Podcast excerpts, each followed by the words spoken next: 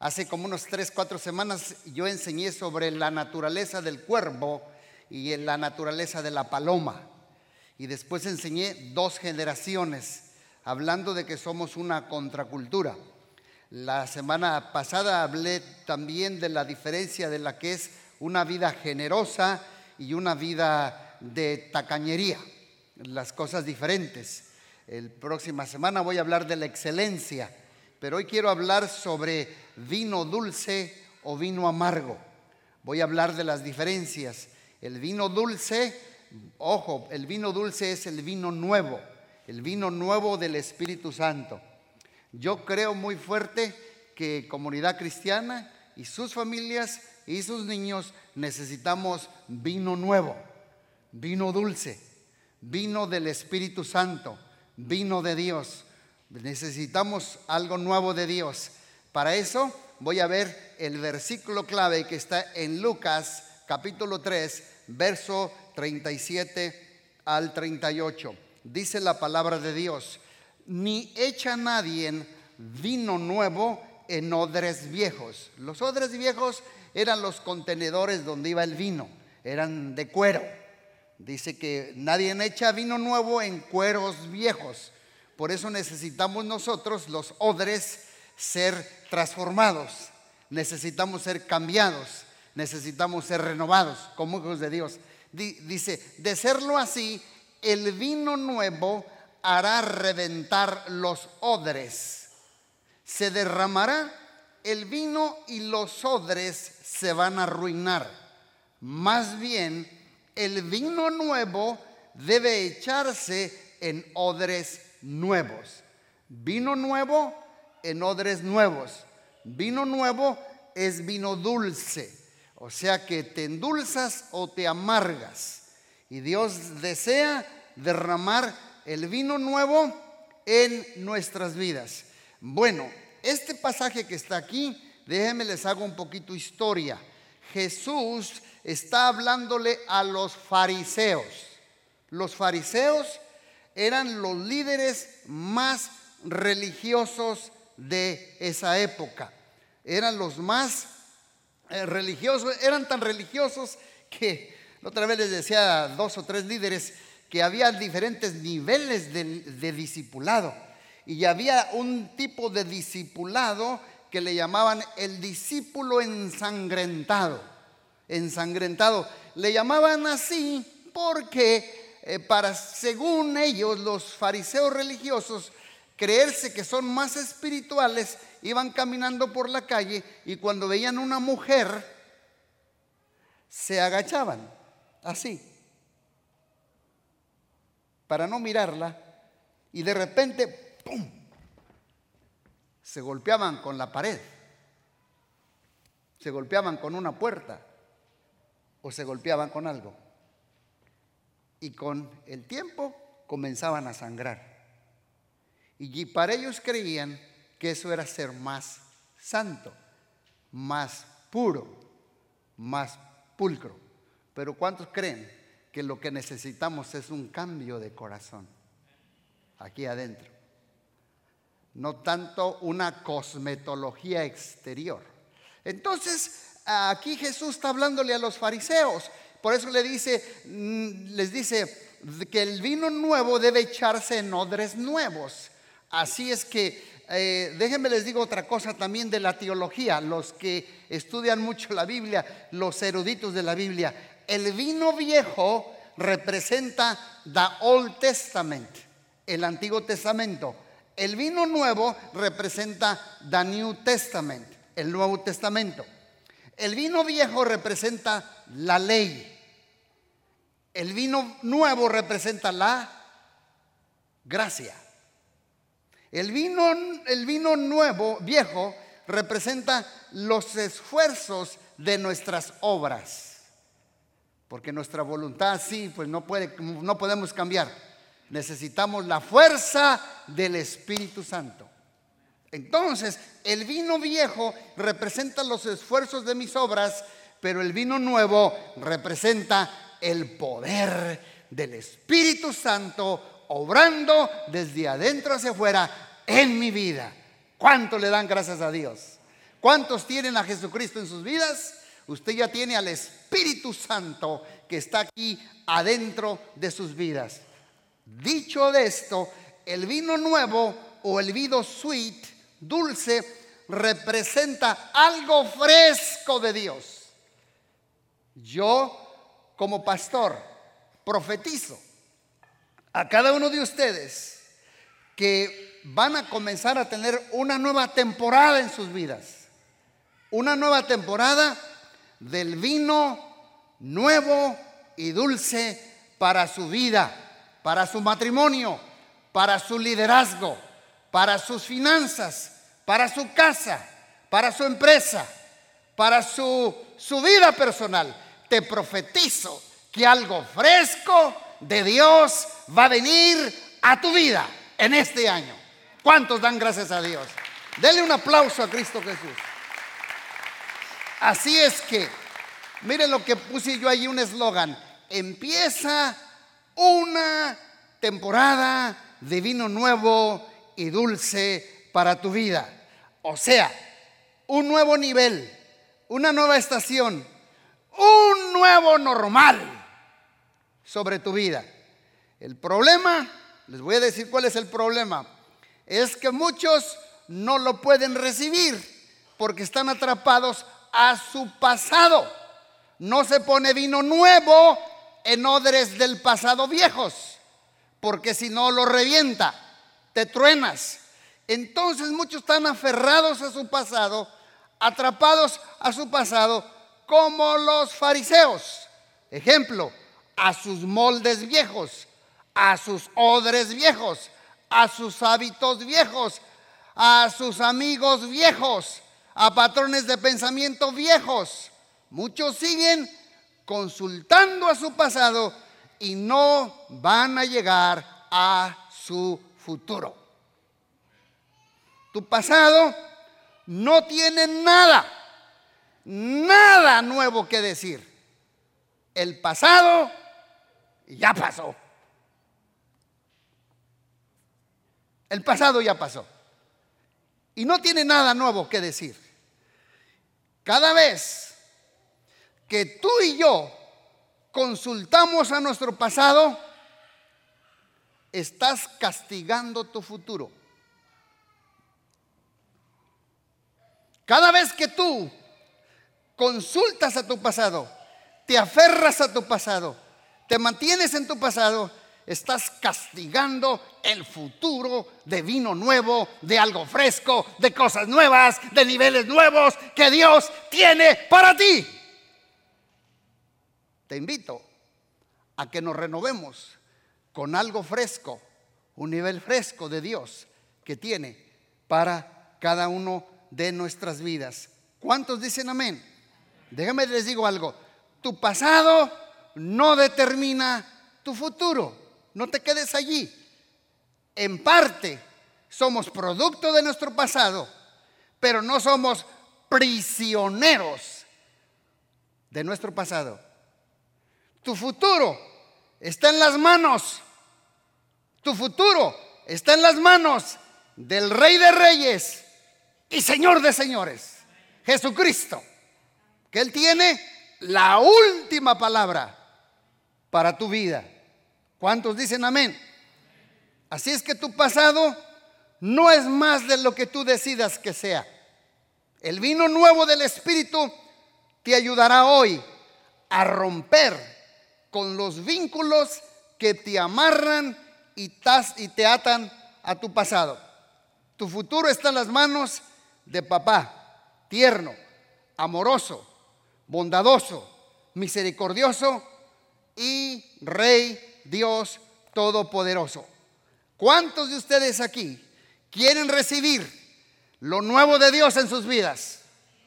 ¿Cuántos quieren recibir el vino nuevo, el vino dulce del Espíritu Santo en sus vidas? Bueno, a les voy. Para poder obtenerlo y elaborar un vino dulce y un vino nuevo, se necesita un proceso. Nomás les voy a hablar de cuatro cosas que necesitamos. El proceso de la elaboración de un vino bueno, dulce y añejo. Número uno, el proceso que el agricultor usa. La, la primera etapa es la etapa de la vendimia. Google y verá. La etapa de la vendimia. Digan conmigo la vendimia. Bueno, en este primer paso, lo que tiene que hacer el agricultor para elaborar el vino es, es el proceso de, de escoger, pick, choose, escoger las uvas. Es la etapa donde el agricultor escoge las uvas, la vendimia. Ese es ese proceso. Porque dependiendo de la clase de uvas, así será el vino. Y sabes una cosa, estaba leyendo que acá en Chile, en, en, Argentina, lugares donde procesan el vino, estaba viendo que la vendimia se inicia antes de que venga el winter. Es a finales de agosto. Y entre finales de agosto y finales de septiembre. ¿Cuántos días nos faltan para agosto? Una semana. Te profetizo que antes de que entre agosto, entras en el proceso de la vendimia, en el proceso donde Dios te escoge y te selecciona como buena uva. Tú estás aquí hoy, este día, porque Él te escogió como una buena uva. Dense un aplauso a las uvas. Desde aquí estoy viendo unos racimotes de uvas. Gloria a Dios por este proceso de uva que Dios nos escoge, porque dependiendo de la clase de uva, así será el vino. Y muchos están en tiempo de vendimia. Este es el nuevo tiempo, en la nueva temporada para tu vida, un nuevo nivel, un tiempo de cambio de estación. Yo te, yo te, te proclamo que tu tiempo de winter y tu tiempo de frío se acabó. Este profetizo un tiempo de vendimia. Un tiempo donde Dios he choose you, te escoge con sus manos y te atrapa y te abraza y te sana y te cambia. Siento al Espíritu de Dios aquí, que muchos están en el proceso de la vendimia. Es un tiempo de cambio. Tus años de vacas flacas se acabaron. Aún tus ramas secas volverán a reverdecer. El tiempo de vendimia es importante, recuerden, porque el agricultor escoge las uvas, las mejores uvas, ¿Para qué? Para determinar el mejor vino. El vino está determinado por la calidad de las uvas. Déjame decirte lo que te mencioné hace rato, que Dios no solo te llamó, Dios te escogió. Dios vio algo dentro de ti que Él quiere revelar, que Él quiere usar. Dios te vio desde el vientre de tu madre. Dios te escogió detrás de la majada, detrás de las ovejas, aunque tú estabas lejos, perdido, sin Dios. Dios te escogió. Por eso estás aquí, sentado, porque Él es el mejor agricultor. Y Él vio un potencial que hay dentro de ti que el maestro quiere revelar. Denle un aplauso a Cristo Jesús. Dios te escogió a ti cuando estabas lejos, porque Él te vio con propósito, con destino, con llamado. Por eso te escogió. Proceso número dos, van a ser cuatro etapas. Vamos a dejar la vendimia, la limpieza. Ahora digan conmigo la limpieza. Ya que el agricultor escoge la uva, las uvas de calidad, las mejores uvas, después lo pasa al segundo paso Es el proceso de las limpiezas, de la limpieza, porque las quiere lavar, las quiere limpiar. Allí separa las ramas de los racimos. Allí el agricultor las separa. No puede usar una uva con ramas o si está sucia para la elaboración del vino. Dios no solo te escogió, Dios también te limpió. Dios solo no te escogió, Dios también te limpió. Dios te ha tomado como el agricultor y ha quitado de tu vida toda rama de tristeza, de dolor, de rencor, de amargura. Dios te ha limpiado del pecado, de la vergüenza, de la condenación. Dios ha limpiado tu vida y te ha liberado de adicciones, de vicios, de ataduras, de complejos y de cadenas. Y no lo hizo con jabón, ni con detergente foca, ni con Ariel. Lo hizo con la poderosa sangre de Cristo Jesús que nos limpia de todo pecado. Un aplauso a su preciosa sangre que nos limpia, nos redime, nos santifica. ¿Y sabes por qué nos limpia con la sangre preciosa? Miren lo que el pensamiento que escribí yo allí. Dios nos ama tanto que nos, que nos toma como somos. Vuelvo a repetir, Dios nos ama tanto que nos escoge como somos, pero nos ama demasiado para dejarnos como somos.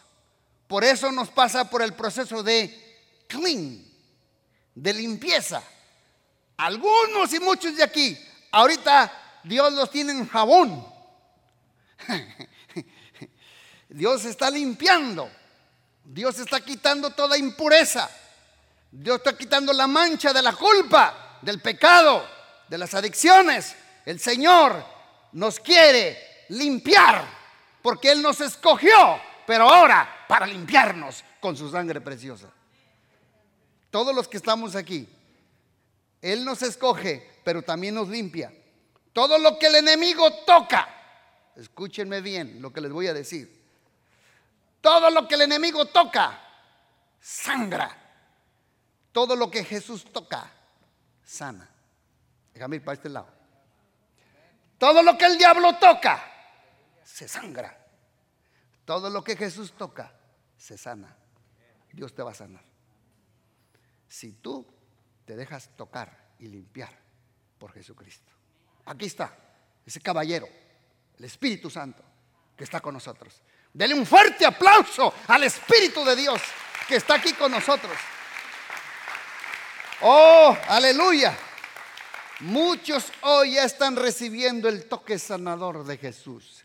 Y si llegaste hasta enfermo, Él te escoge. Y la segunda cosa es, te limpia de toda enfermedad, del corazón, del alma y hasta del cuerpo. Número tres, voy rápido. El prensado. Número uno, vendimia. Te escoge. Número dos, te limpia.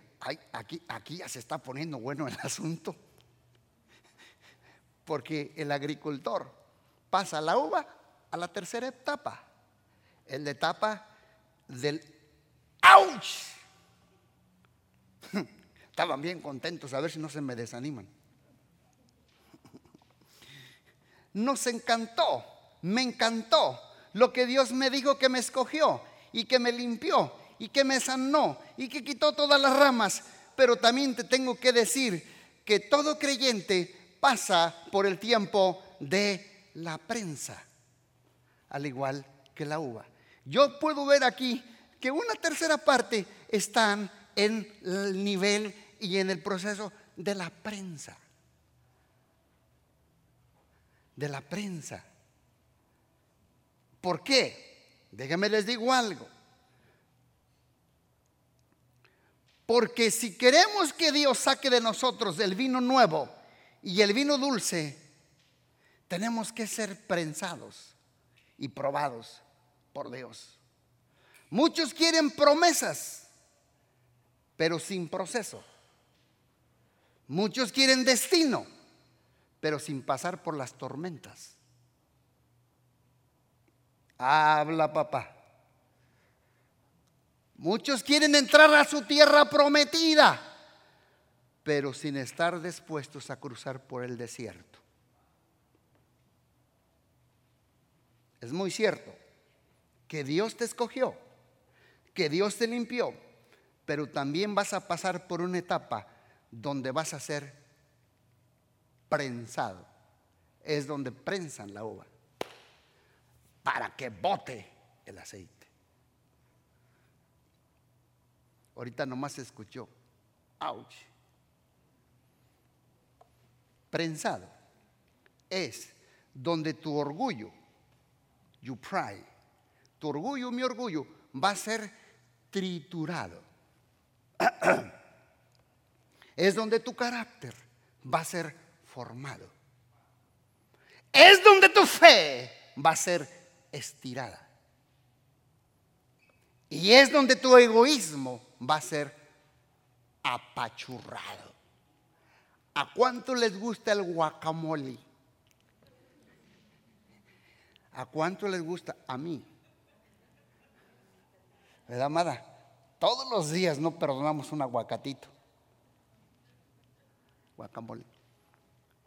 Martita, Silvestre, ¿qué le pasa al aguacate para sacar guacamole?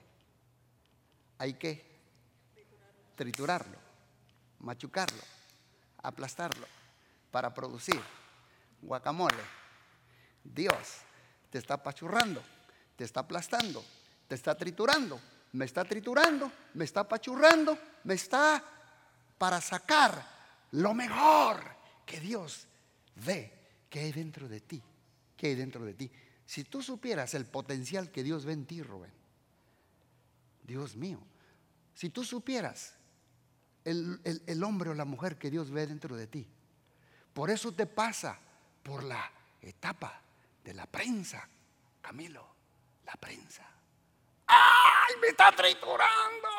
Me acuerdo de un, de un hombre jorobado que se cansó con la joroba y dijo, pues ¿cómo me quito la joroba? Y encontró por ahí un lugar que dice, se enderezan jorobados.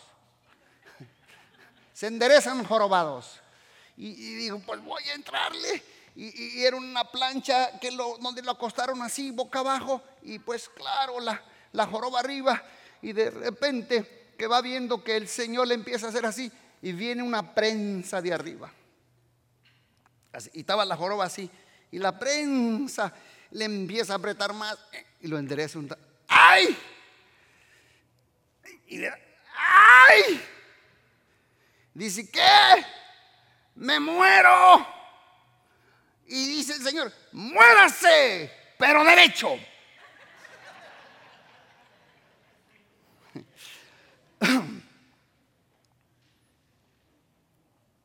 A muchos jorobados.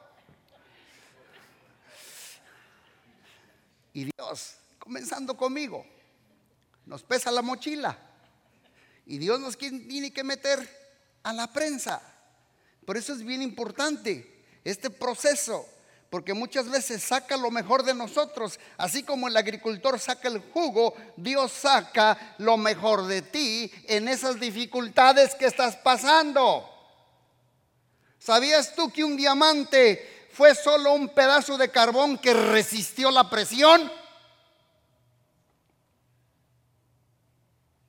Entonces el agricultor presiona la uva pero nunca presiona la semilla. El agricultor presiona la uva, pero nunca presiona la semilla, porque si presiona la semilla, el vino termina siendo agrio, amargo. Dios no presiona tu vida para amargarte. Dios presiona tu vida para mejorarte. Te estoy hablando a ti. Estás pasando por situaciones, por crisis, por adversidades, por problemas. Es porque estás en el proceso de la prensa de Dios. Pero Dios va a sacar lo mejor de ti. Va a sacar el jugo y te va a dar vino dulce, no vino amargo. Por eso Dios no te presiona para aplastarte, sino para levantarte. Dios no te presiona para destruirte, sino para bendecirte, para promoverte, para prosperarte y para construirte. Miren lo que puse allí. La calidad de la uva se determina porque no se amarga en el proceso. Casi tengo 40 años de pastor y me he fijado muchos que se amargan en el proceso.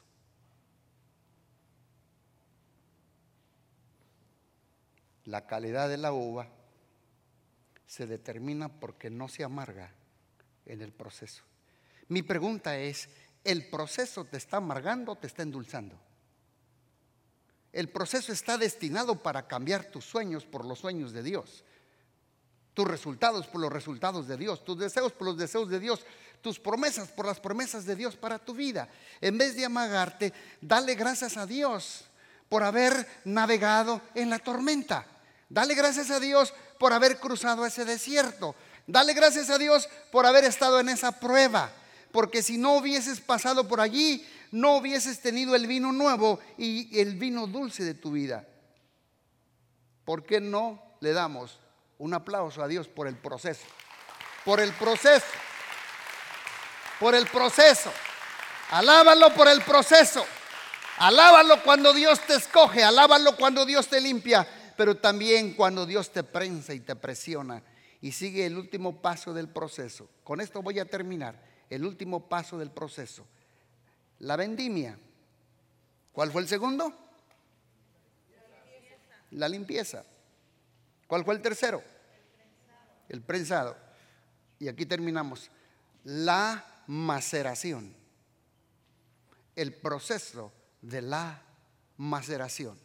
Ya que el agricultor prensó y sacó el jugo de la uva, ya que extrayó el jugo, lo traslada a unos depósitos para que la uva sea fermentada. Fermentación y maceración. La maceración es un proceso donde la uva debe de reposar.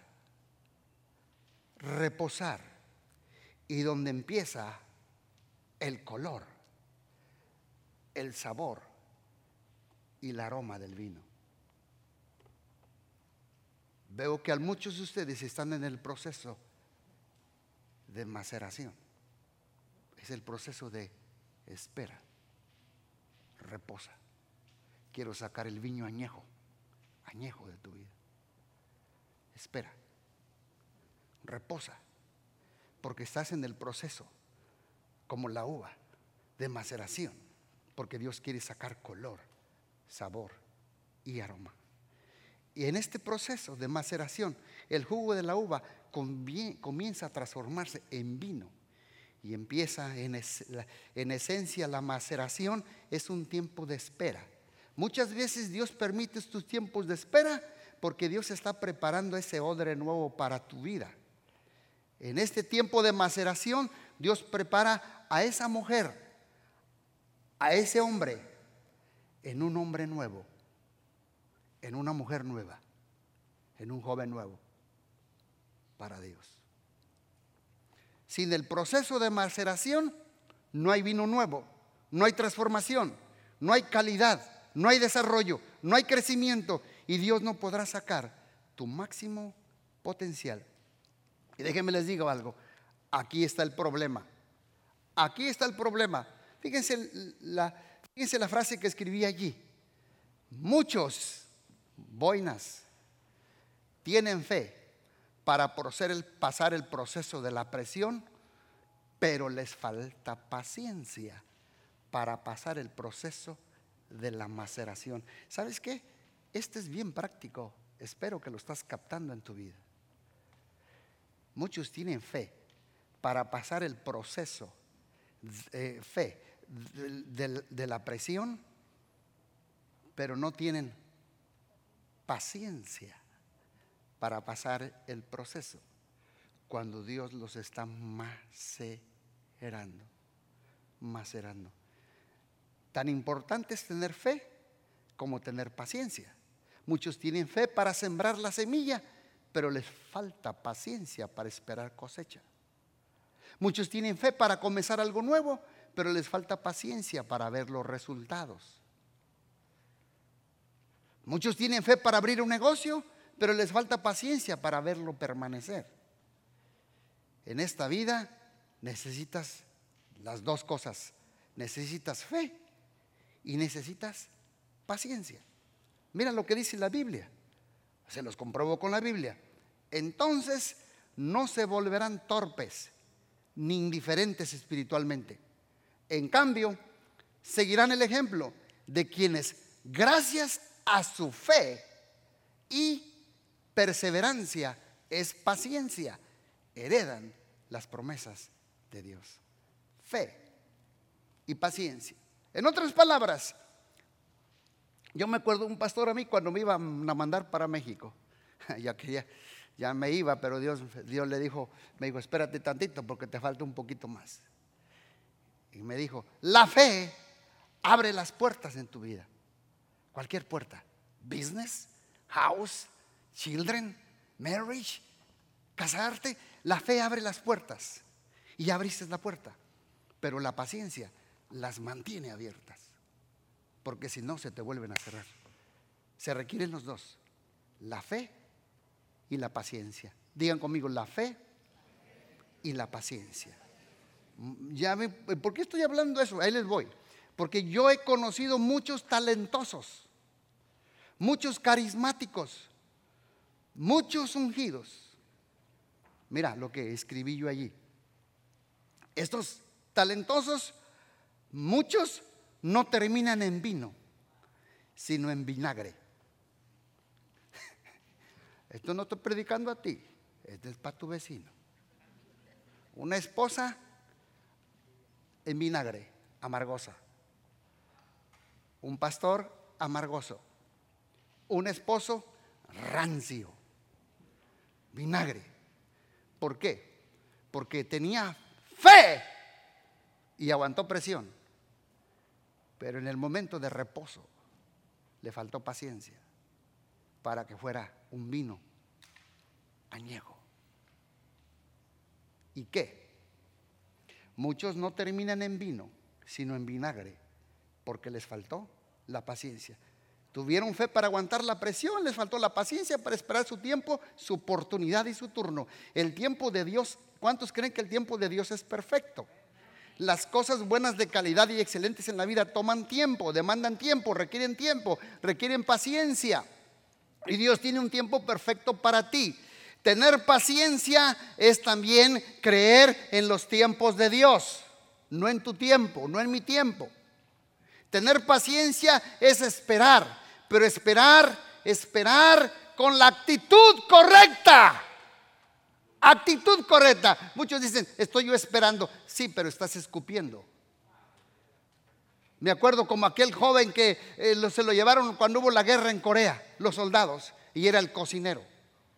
Le decían las botas, le decían los soldados. Yo leí el artículo hace mucho tiempo, las botas, eh, la sopa. Y iba el joven y cuando se levantaba para cocinarle a los soldados, iba a agarrar sus botas y, cuando las iba a tomar sus botas, no las podía tomar. ¿Por qué? Porque los soldados le hacían travesuras, tenían clavos y se las clavaban en, el piso. Y tenía que hacerles cocinar a los soldados. Y luego al final le sacaba el clavo y se iba y cuando abría la puerta, ¡pras! Le caía una cubeta con agua. Lo hicieron por mucho tiempo y un día los soldados le dijeron, oyes, muchacho, ven, pero qué carácter tan bueno tienes, qué paciencia tienes en este proceso de maceración. ¡Wow! Y luego la comida tan rica, ¿cómo le haces? Dice, bueno, es que cuando les hacía la comida a ustedes, se las escupía.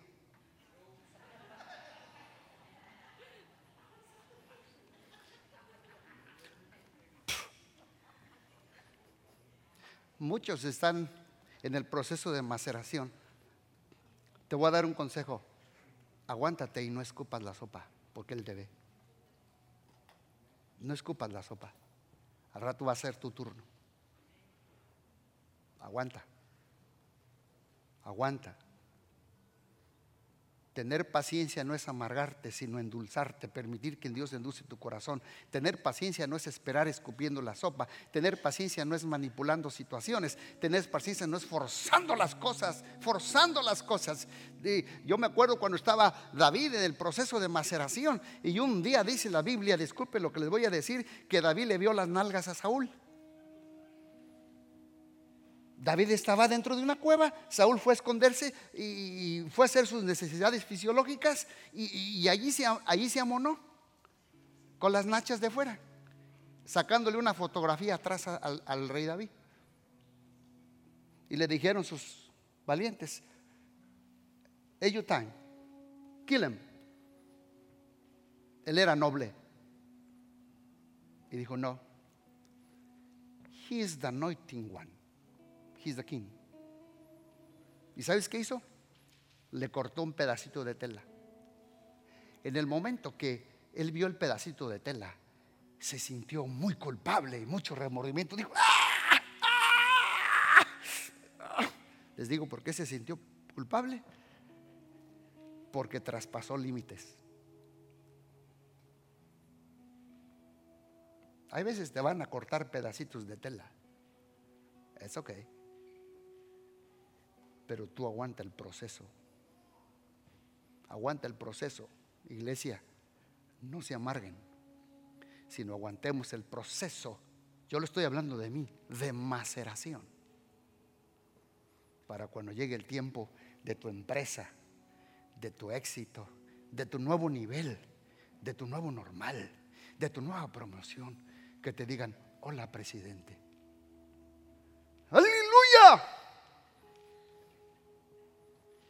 Denle un aplauso a Cristo Jesús.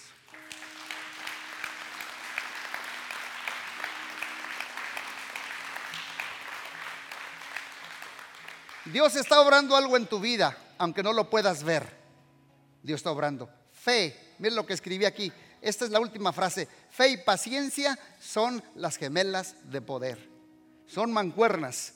La fe es la llave que abre la puerta, la paciencia la mantiene abierta. Recuerda, las primeras veces primeras veces, yo me acuerdo cuando yo prediqué, en mi, pues estaba joven, prediqué a la edad de 16 años, la primera vez. 16 años tenía, iba ahí a predicar y predicar y predicar. Y me dijo un día mi pastor, Saúl, por cierto, acaba de fallecer, su hijo tomó el cargo, mi pastor Saúl. Me dijo, Gama, vas a predicar. Y me subí a predicar, ¿verdad? ¿Y sabe qué yo quise hablar? De la bestia y del falso profeta. Y del 666. Y cuando estaba arriba me dijo mi pastor, ven, todavía no es tu tiempo. Bájate. Dije, pastor, pero ya me están invitando a que vaya a la otra iglesia. No es tu tiempo, gamita. Yo quiero que tú seas no internacional ahora. Quiero que tú seas interranchonal. Interranchonal. ¿Cuántos? ¿Habrá alguien aquí que es de Michoacán? Mira, hasta noté. Me mandó a un pueblo que se llama Cajones, Casilda, Lombardía, Nueva Italia, La Huacana, Paracho, Infiernillo, Artiaga, Aguililla, Tepalcatepec, Cualcomán. Me hice a la edad de 16 años interranchonal. Al momento me fue difícil procesarlo. Porque yo tenía fe. Cuando empecé a predicar, yo me sentí como Gigi Ávila. Como, remember Gigi Ávila. O como Luis Palau. Hasta a veces levantaba la Biblia así como Gigi Ávila. Aleluya. Me sentía grande. Ahora lo digo con mucha convicción y confianza. Que yo no estaría aquí predicando en en, comunidad cristiana de Yolet si en ese tiempo de maceración y de espera y de paciencia no lo hubiera pasado. Con ese tiempo de maceración, años después, Dios sí me ensanchó el territorio. Y con mucha humildad lo digo, yo he predicado en México, en Estados Unidos, en España, en Gibraltar, en Marruecos y en Israel. He bautizado gente en el río Jordán y he casado gente en Galilea. ¿Por qué? Porque pasé el, tiempo de maceración. Permítele que el Espíritu Santo toque tu corazón y que produzca un vino nuevo y un vino dulce. Yo le profetizo a esta iglesia y a tu vida y a tu matrimonio. Le profetizo que un vino nuevo va a ser derramado sobre tu vida en odres nuevos. De un nuevo hombre, una nueva mujer. Vino nuevo viene sobre tu vida y tus hijos, tu negocio, tu familia. Hay una nueva estación y hay una nueva temporada. Pero recuerda, Dios te escogió desde el vientre de tu madre, detrás de las ovejas, aun cuando estabas lejos. Pero Dios tiene un llamado para ti, un propósito y un destino. Y Dios no solo te escoge, Dios te limpia y te saca de la majada. Y remueve la culpa, la vergüenza, la condenación, los vicios y las cosas dolorosas de tu pasada y las ramas secas.